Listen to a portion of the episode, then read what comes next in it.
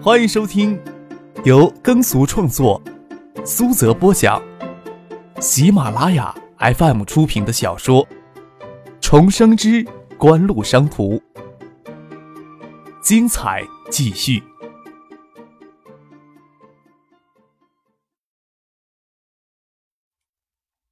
第三百七十三集。王海素心里这么想着，对这边的态度就发生了微妙的变化。也许他自己没有察觉到，他那些让人血脉喷张的话少了，饭局很快就结束了。再说蒙乐、杜飞他们也放心不下网吧的事情。网吧第一天营业，他们恨不得眼睛都不眨一下的盯着那里。张克与杜飞、蒙乐他们直接回网吧，王海素倒是没有跟着，说回公司，他的车子停在巷子口的停车场，徐有灵送他去取车。看到席尔琳与王海素神态轻易的并肩离开，蒙乐惆怅的望着张克，微微一叹：要是自己倾慕的女人跟别的男人亲热走在一块儿，心里也不好受。男人通常会在这种事情上容易犯贱，也容易理解蒙乐。与石学兵一左一右搂着他的肩膀，将他拽进网吧里。石学兵还不忘劝导他：“哎呀，天涯何处无芳草，何苦在东大找呢？”东大本来草就少，今年收成还不好。张克也没心没肺的笑了起来，才不管蒙乐的心头痛呢，经常的痛一痛也就习惯了。网吧的经理室设在二楼，蒙乐忍着受伤的感觉在大厅里张罗。张克与杜飞到经理室休息闲扯。孙启蒙看到他们回来，也不再上网，跟着进来问张克什么时间去看公寓。张克要等梁军给他电话，这时候又不急。杜飞问张克：“哎，你怎么想着去诱导王海素跟胡金星接触呀？”张克笑了起来，双手抱着后脑勺，说道：“野心这个东西啊，是很不稳定的因素。男人要是没有这个东西，是完全不行的。”侧过头来问孙静萌：“我这么说对不对呀？”孙继萌没好气的横了他一眼，说：“他怎么晓得？张克这家伙整天想着在东大里混吃等死，竟然混过来借指导女孩子上网的机会摸人家小手，他是真有野心。一上午占了好几个女孩子的便宜，要不要知道孙继萌上网？不晓得从俱乐部哪个混账家伙这么没有骨气，将将这些不足为女人所道的东西随便拿出来炫耀。”见孙信萌眸子闪烁着不屑与鄙视的眼神，张克咳嗽了两声，便没当他说过这话，撇过头来跟杜飞继续说他们的事情。野心过于膨胀，是福是祸就难以预料了。你呀，是想送一颗地雷给胡宗庆他们吧？杜飞心领神会的嘿然一笑，哼，物以类聚，他们要是真是一类人的话。说不定还要感谢你的指引功劳呢。就怕王海素这个人的野心还不够大，搅不了多大的局啊。张克这么说的时候，脸上可没有失去阴谋的阴冷，笑起来还很有阳光的感觉。孙启萌睁眼看了一会儿，想多看一会儿，却又不会承认给张克笑容吸引过去的情绪，不屑地说了一句“神经病”，转身翻起办公桌上的杂志。在观赏这个奇怪的世界里。给人分类的规则很简单，要么是圈子内，要么是圈子外，简单而粗暴，而且牵连极广。王海素自以为巴结上胡金星，就想要借着胡宗庆这条路从此飞黄腾达，无异于异想天开。王海素想投其所好，从胡宗庆分管的范围内接几笔油水丰厚的软件单子，但是比王海素更有分量、更能投其所好，而且经营经营多年的软件公司大有人在。不过，野心这个东西是一个生命力很强的种子，遇到什么土壤就发什么芽。谁晓得王海素最后能不能搅出一番大局面来呢？张克这么想着，也有这样的期待。锦湖进入建业，动作很大，从来都没有想着直接过身的搅和进建业的官场里去。但是这时候，在这些方面却不得不提前做一些准备，免得罗军哪一天突然高升调往别处，锦湖在建业就太被动了。张克考虑着这些的事情，杜飞倒是想到另外一件事儿，说道：“我看席学姐对这姓王的也不是一路人呀，让姓王的加快步伐，走偏走远，也好让他与姓王的之间早有决断。我心思呀，可没你这么龌龊。张克也不会承认他有过这种心思，要不是因为蒙了这个闷骚而单纯的家伙，他也绝对不会去做这种推波助澜的事情。多方面的因素促使他种下这粒种子。哦，对了。虽然姓王的不招人喜欢，但是他说的话也不是完全没有道理。你觉得国内软件产业前景如何呀？杜飞很认真的问张克意见。怎么说呢？张克想了一下，就拿锦湖来说吧，就一直在为自己的产品做嵌入式的软件开发，今后几年在软件上的持续投入力度都会非常的大。我呀，甚至让销售员专门成立了一个课题组。去移植 Linux 内核开发操作平台性质的基础软件，锦湖是将软件开发作为核心技术来发展的。最终，软件开发部门将是锦湖研发体系里最重要的分支之一。但是，锦湖对于软件开发的投入暂时还不是因为外部的市场，主要是为了满足自身的需求，扩大一些也是为了满足相关产业的需求，这也是锦湖未来的目标。但是，像锦湖这种以满足企业自身需求的软件开发行为，是不应该规划到软件产业当中去的。这一块的投入与需求虽然会越来越大，而且这一部分的软件大多数是与硬件捆绑销售，在知识产权方面有着天然的优势。但是这一块的需求，外部的软件公司是很难插手进来的。这便是锦湖对未来软件产业发展的认知。至于其他的，你自己思量去吧。你呀，还真是小气。杜飞头疼的皱起眉头。锦湖的模式对于普通的软件公司能有什么参考价值呀？蒙乐推门走进来，问道：“你们俩在谈什么呢？”在讨论那个让你又惆怅又心酸的家伙。张可没心没肺的就想着要去戳蒙乐的伤疤，蒙乐也不是没有一点承受力，尴尬的笑了笑，说道：“说王海素呀，我觉得他这个人嘛。”今天找我们的心机有些不纯，不过撇开他不纯的心机不说，还是有一些眼光的。呵呵，张克笑了起来，说道：“你要夸他就夸他，不要先打人家一棍子。这话喜师姐呀，估计不爱听。”哎呀，不会在他们面前说的，咱们不是自家兄弟吗？我跟你们说话还要遮遮掩掩。蒙乐舔着脸拉了一张椅子坐了下来。王海素说的那个软件市场，现在不是开始提倡企业信息化管理吗？企业管理软件的市场也应该启动。至于财务软件，虽说用友今天已经成了气候，但是在区域市场内，还是要有一定的市场留给地方企业的。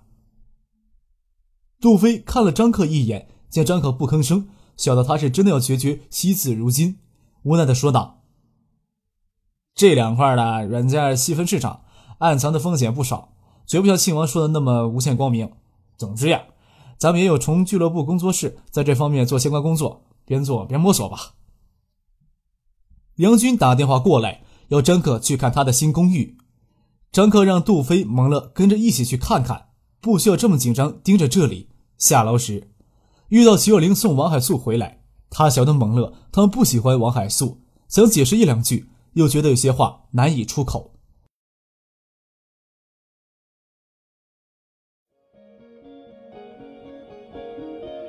您正在收听的是由喜马拉雅 FM 出品的《重生之官路商途》。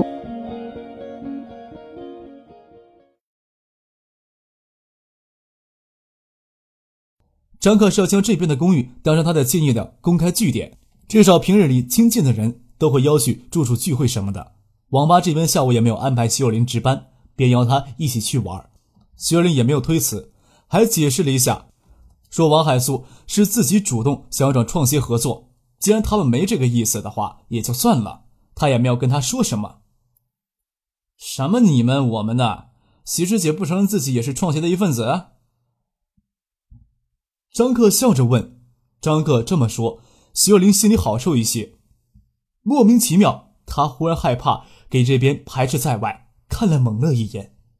青年公寓前后十二栋公寓楼。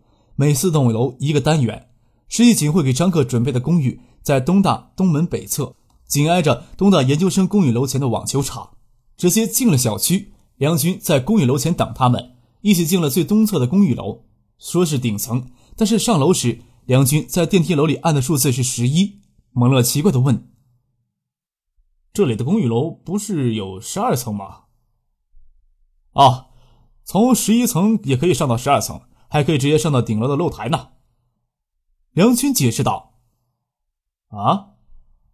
蒙乐一时也想象不出十一楼到十二楼再到顶楼露台的情形。九七年，别墅、洋楼都不是什么陌生的概念。华东富地区域的农村城乡结合部，自建小洋楼的人就很多，但是高级电梯公寓楼内的复式套房却不常见。电梯在十一层停下，推开门走进房间，看到大厅里内侧的转角扶梯，孟良才晓得怎么从十一楼走到十二楼上。回头过来捶了张克一拳头，说道。哎，你一个人住这么大的屋子，也太奢侈了吧！这边的家具还没有布置，房间里空荡荡的，就这么看着，没有特别的感觉。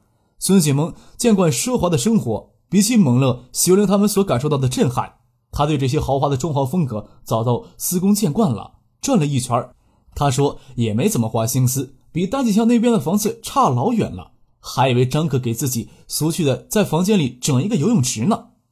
张克可不管孙锦文的批评，笑着说：“我呀，觉得挺好的，又没让你住进来，你的评价没什么参考的价值。行了，也没什么好看的了。”推着孙启萌的肩膀就要往外走。这栋楼里其他的公寓，你自己选一套吧。孙启萌猜测张克着急赶他们走，疑惑的看了张克一眼，问梁军在电梯里。梁军说：“这里还能直通楼顶的露台。”露台还没有去看一下呢。露台呀，听说从露台能看到东大的合欢山，我考虑是不是在露台上装一个带夜视的望远镜，这大白天的也没什么看头。张克笑着说，回头看了徐若琳一眼，若无其事的说道：“其他呀，倒没什么了。”徐若琳听了之后，脸微微一红，蒙了却给张克看似没心没肺的话，说的内心流血。看到张克挤眉弄眼在朝他笑。也没法计较什么，杜飞也没心没肺的跟着笑。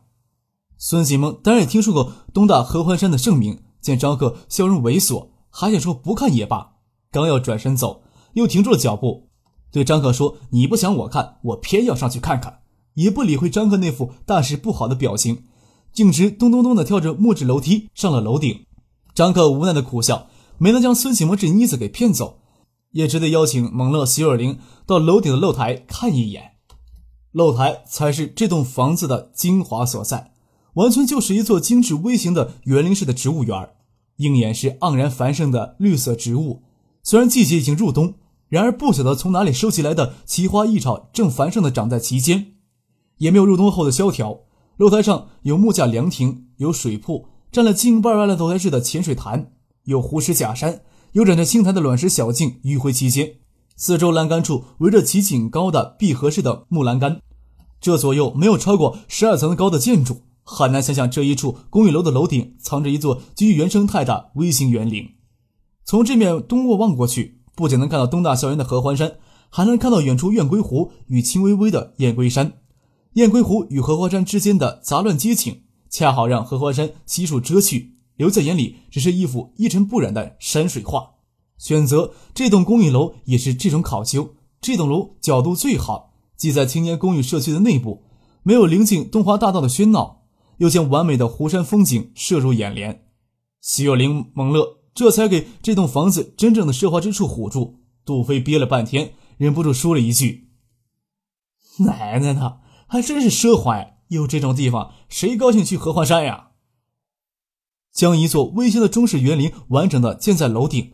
要考虑到楼宇的承重结构，花费的代价可不仅仅是这座楼顶园林自身的造价。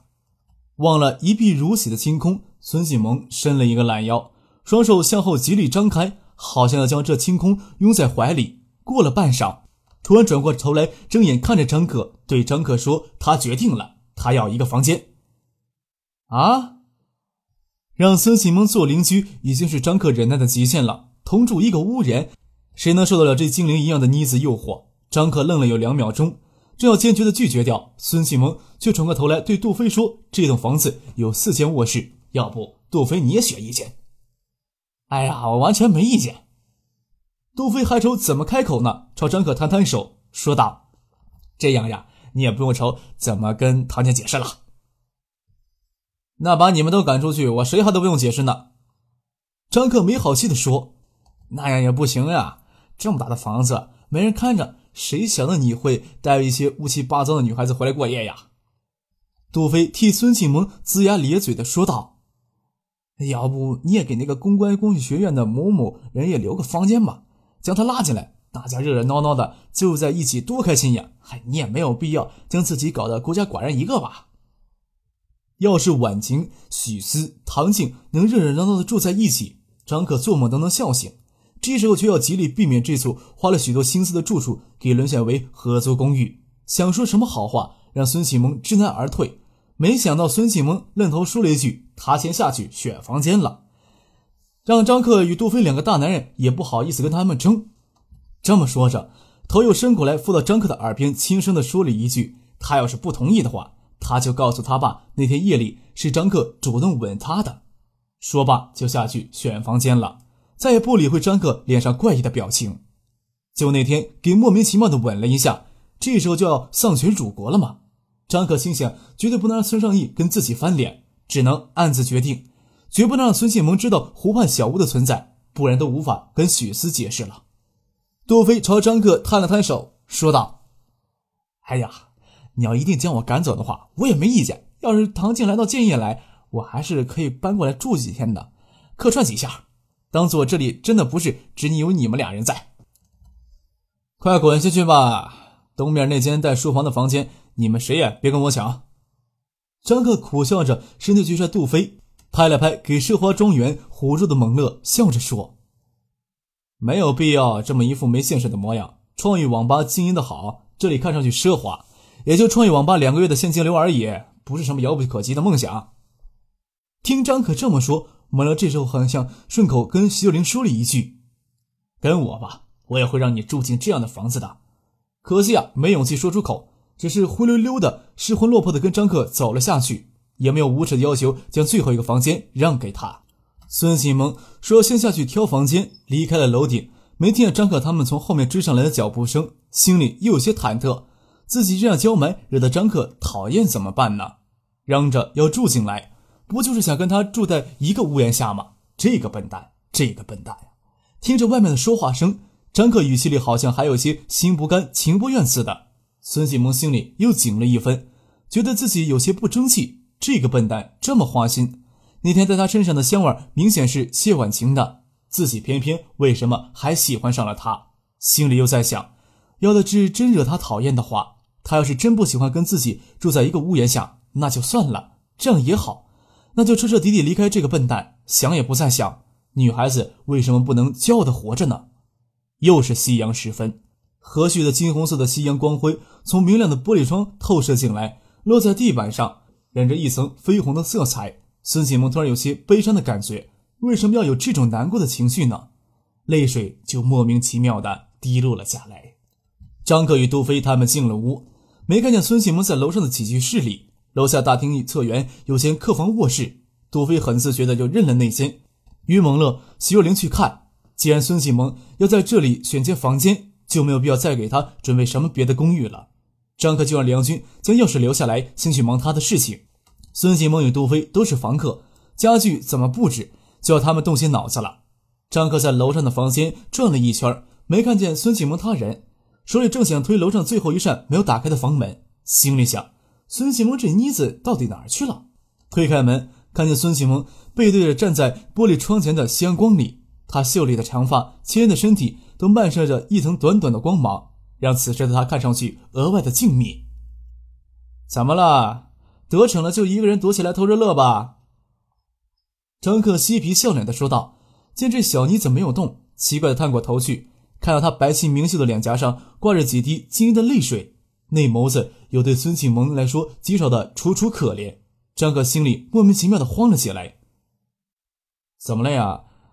有谁欺负你了？